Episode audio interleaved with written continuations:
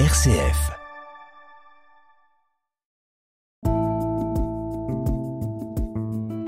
Regard chrétien sur l'actualité. Dorothée Scholz. Bonjour Martine Mersveller. Bonjour. Vous êtes responsable de la formation initiale au diaconat pour le diocèse de Lyon et c'est avec vous aujourd'hui que nous allons débuter notre nouvelle saison du regard chrétien sur l'actualité. Alors c'est une première pour vous en tout cas et nous sommes ravis de vous accueillir comme nouvelle chroniqueuse en cette rentrée. Je suis ravie également. Alors l'idée de cette chronique, je vous le rappelle, c'est de revenir sur les moments forts qui ont marqué l'actualité locale, nationale et internationale. Et cette semaine, en cette rentrée, évidemment, les actualités ne manquent pas. Et je vous propose de commencer par le retrait des troupes américaines d'Afghanistan en ce début de semaine. C'est dans la nuit de lundi à mardi que les dernières troupes ont déserté le pays. Ce retrait était prévu de longue date. Acté par Donald Trump, il a été concrétisé par Joe Biden, qui a toujours affirmé sa volonté d'aller jusqu'au bout. Les troupes américaines laissent donc derrière elles une guerre inachevée et des centaines de partenaires afghans qu'elles n'ont pas pu sauver de l'arrivée des talibans à Kaboul. Quel regard chrétien portez-vous, Martine Merzweller, sur ce retrait annoncé mais précipité des Américains? Alors, je porterai d'abord un, un regard de citoyenne. Euh, il semble, on parle de guerre. Est-ce que c'est une guerre juste? Est-ce que c'est une guerre euh, qui correspondait à, à, des motifs suffisants? Il faut se rappeler quand même qu'elle a commencé il y a 20 ans, que c'était dans le contexte des attentats euh, du 11 septembre 2001 et que donc les Américains entendaient, et soutenus par les Occidentaux, dans, dans un contexte de terrorisme dangereux, de traquer Ben Laden, là où il était, là où il était supposé être en tout cas, et de traquer toutes les bases arrières du terrorisme, que ce soit au Pakistan ou en Afghanistan. Donc euh, on voit bien que la question des Occidentaux se portant, comme on l'entend quelquefois aujourd'hui, au secours des femmes afghanes, des, des droits de l'homme, etc., n'était pas en première ligne. La première intention, c'était de nous protéger contre le terrorisme qui, qui, reflu, qui refluait chez nous. Mmh. On peut considérer que effectivement les intérêts économiques, l'influence que les uns exercent sur les autres, ont compté beaucoup aussi.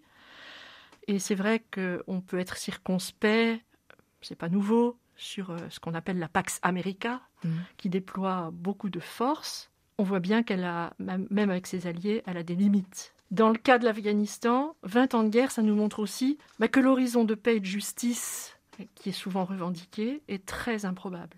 C'est vrai que Joe Biden voit aussi la, la, la dimension déraisonnable, coûteuse, mmh. et il a voulu, euh, il a préféré solutionner le départ des forces US. Mais en même temps, c'était une décision unilatérale.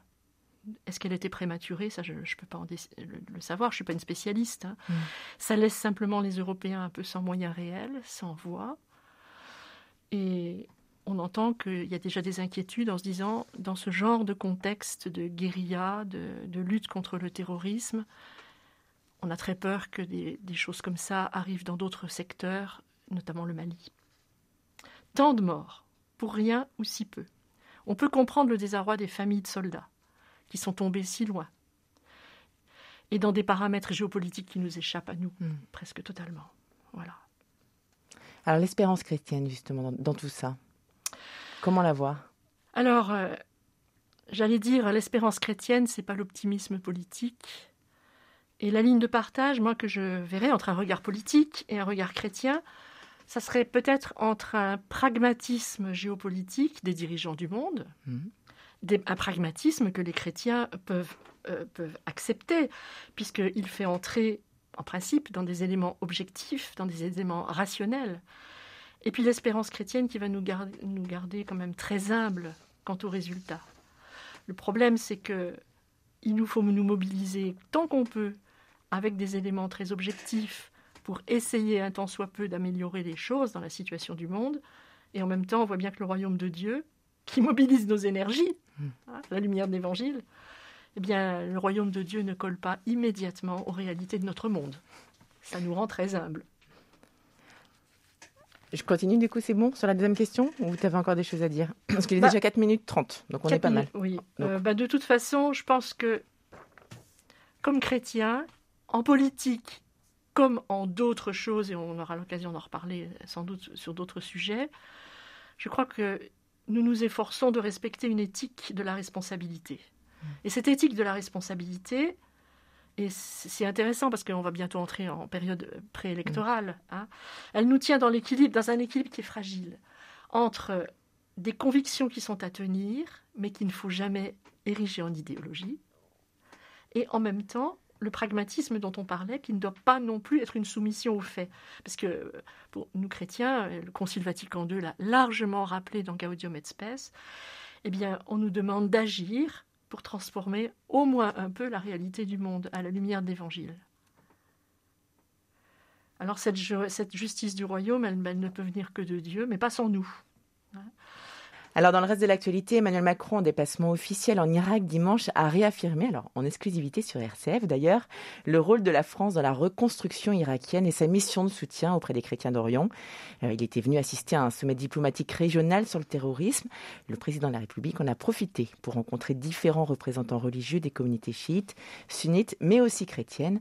Alors, quel regard portez-vous sur cette visite d'Emmanuel Macron en Irak?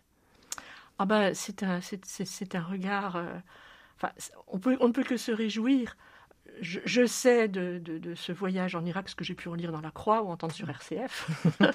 Très bien. Et finalement, on, voit que, M. Macron, en s'efforçant de rencontrer les différentes forces en présence, les différents responsables religieux, en posant des actes symboliques, euh, finalement, s'est mis dans le sillage du pape François, de, son beau voyage en Irak, qui a été vraiment quelque chose d'extraordinaire.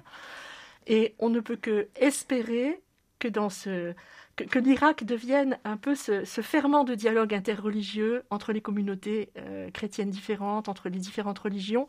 Et plus de chefs d'État entreront dans cette mmh. démarche, plus l'Irak aura la chance de représenter pour le monde ce lieu-là. Alors, c'est une bonne nouvelle. Une très bonne nouvelle. Alors, hasard du calendrier également, Monseigneur de Germain était également en Irak auprès des chrétiens et yézidis. Il a pu rencontrer le président Macron.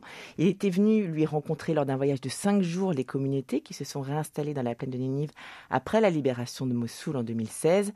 C'était la première visite en Irak pour le nouvel archevêque de Lyon dans le cadre du jumelage Lyon-Mossoul porté par la Fondation Saint-Irénée. On le rappelle, la fondation qui collecte des fonds pour le diocèse de Lyon. Objectif réinstaller les chrétiens d'Irak en les aidant à la rénovation de leur maison, à la reconstruction d'une école, à la création d'un centre culturel. Ce sont près de 2,5 millions d'euros hein, qui ont été investis dans le cadre de ce jumelage. Quel regard chrétien d'espérance, on en parlait tout à l'heure, portez-vous sur ce soutien apporté par le diocèse de Lyon et cette rencontre de Monseigneur de Germay? Ah ben cette rencontre, euh, Monseigneur Gobillard nous l'a rappelé hier à une réunion interne, c'était dans le sillage du Père Barbarin, c'était un voyage d'amitié hmm. hein, qui était très attendu. Les chrétiens d'Irak ont besoin d'amitié, avant toute chose. Et c'est le cardinal Sacco, qui est le patriarche de l'Église chaldéenne, qui nous l'a répété à chacune de ses visites. Hmm. Je l'ai entendu à plusieurs reprises dans des conseils épiscopaux élargis. Et ça m'avait vraiment beaucoup frappé. Il disait merci de nous aider à reconstruire une école, merci, merci. Mais d'abord, nous avons besoin de votre amitié, de votre présence. On peut dire que l'appel de Monseigneur de Germay à tous les Irakiens qui le peuvent de revenir dans leur pays, euh, ça correspond tout à fait à cet appel de Monseigneur Sacco. Parce que l'Irak a besoin de ses forces vives? Euh, c'est ce qu'ils n'ont cessé de dire. Alors évidemment, dans une situation d'urgence, on pourrait en parler aussi pour l'Afghanistan mmh. d'ailleurs, hein, il s'agit de sauver les personnes en danger par un accueil inconditionnel, évidemment. Mais après, il convient de contribuer à sauver la nation, euh, en encourageant les citoyens à travailler pour leur nation, à travailler au bien commun, à permettre un avenir à leurs enfants d'Irak, qui ont le droit aussi de vivre dans leur pays. Euh, ça, c'est c'est vraiment une chose sur laquelle ils ont beaucoup, beaucoup insisté. Alors pour finir, je vous propose de revenir à Lyon, où s'est tenue lundi la première hmm. manifestation pro-vaccin. Alors une manifestation citoyenne pour soutenir la vaccination contre le Covid. C'est une première à Lyon et probablement en France. À l'origine de ce rassemblement, un ancien journaliste qui veut faire passer un message d'espoir et de fraternité. Pas moins de 150 personnes se sont retrouvées à 18h lundi, place Antonin-Poncet, pour faire part de leur ras-le-bol des antivax et des antipasses. Alors que vous évoque cette mobilisation citoyenne inédite, Martine? Bah, Ce qui me frappe, c'est que prendre soin des autres puisse être interprété en toute sincérité par les uns et les autres selon des critères si divergents. Se faire vacciner pour freiner le virus ou refuser le vaccin pour ne pas compromettre l'avenir au titre de des incertitudes scientifiques. C'est compliqué. Ce qui choque, finalement, c'est de mettre en scène les pros et les anti-vax. C'est tout de même pas une guerre civile. Mmh. Finalement, on ne peut pas dire que les uns sont irresponsables par rapport aux autres. Je crois qu'ils ont des analyses qui sont quand même différentes. La lettre catholique de France en 96, ça m'avait beaucoup frappé. Je suis moraliste, alors ça fait partie de mes, de, mes arrière-fonds. faisait le constat de cette diversité d'approche des grandes questions.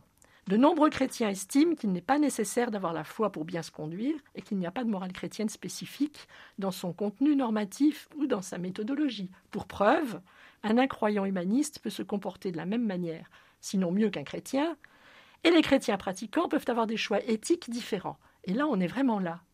Mais la lettre catholique ajoutait La morale liée à la foi retrouve une dimension communautaire. Car la subjectivité morale inspirée par l'esprit, je cite toujours, même dans ce qu'elle a de plus intime, renvoie à la communauté animée par l'esprit, renvoie à l'Église. Alors plutôt que d'entrer dans des débats sans fin, d'abord faisons confiance à l'Église qui a parlé, par la mmh. voix du magistère, par, le roi par la voix du pape François, mais surtout donnons le témoignage de notre charité mutuelle pour ne pas en rajouter à la division. Le meilleur rempart, c'est peut-être de bien séparer le domaine. Il y a les domaines scientifiques, il y a le politique qui n'est jamais absent, et je crois que nous avons besoin de nous écouter les uns les autres, car il y a beaucoup d'inquiétudes qui s'expriment de part et d'autre. Dans les situations objectives de contact avec le public, suivre les recommandations sanitaires est un minimum, évidemment. J'ajouterai très personnellement que dans l'incertitude, il est bon que, en tant que fidèle catholique, eh bien, il est bon de faire confiance au magistère. Que ce soit la congrégation de la doctrine de la foi, qui s'est exprimée sur la licéité morale du vaccin, ou par la voix du pape François, qui donne la dimension de charité qui place la santé de l'autre avant la sienne propre. Je crois que là, on a, on a un critère chrétien. Est-ce que ma décision, est-ce que euh, mes objections sont conformes à la charité? Est-ce que je pense aux autres d'abord ou est-ce que je pense à moi d'abord? Je crois qu'il faut que nous nous écoutions les uns les autres. Merci beaucoup, Martine Merzweller, d'avoir pris le temps de nous éclairer sur les actualités de cette semaine. J'espère que cette première s'est bien passée et que vous reviendrez au micro. Oui, vous reviendrez C'est vous qui me le direz. Avec grand plaisir, on sera ravis. On vous souhaite un très très bon week-end et merci, merci. encore.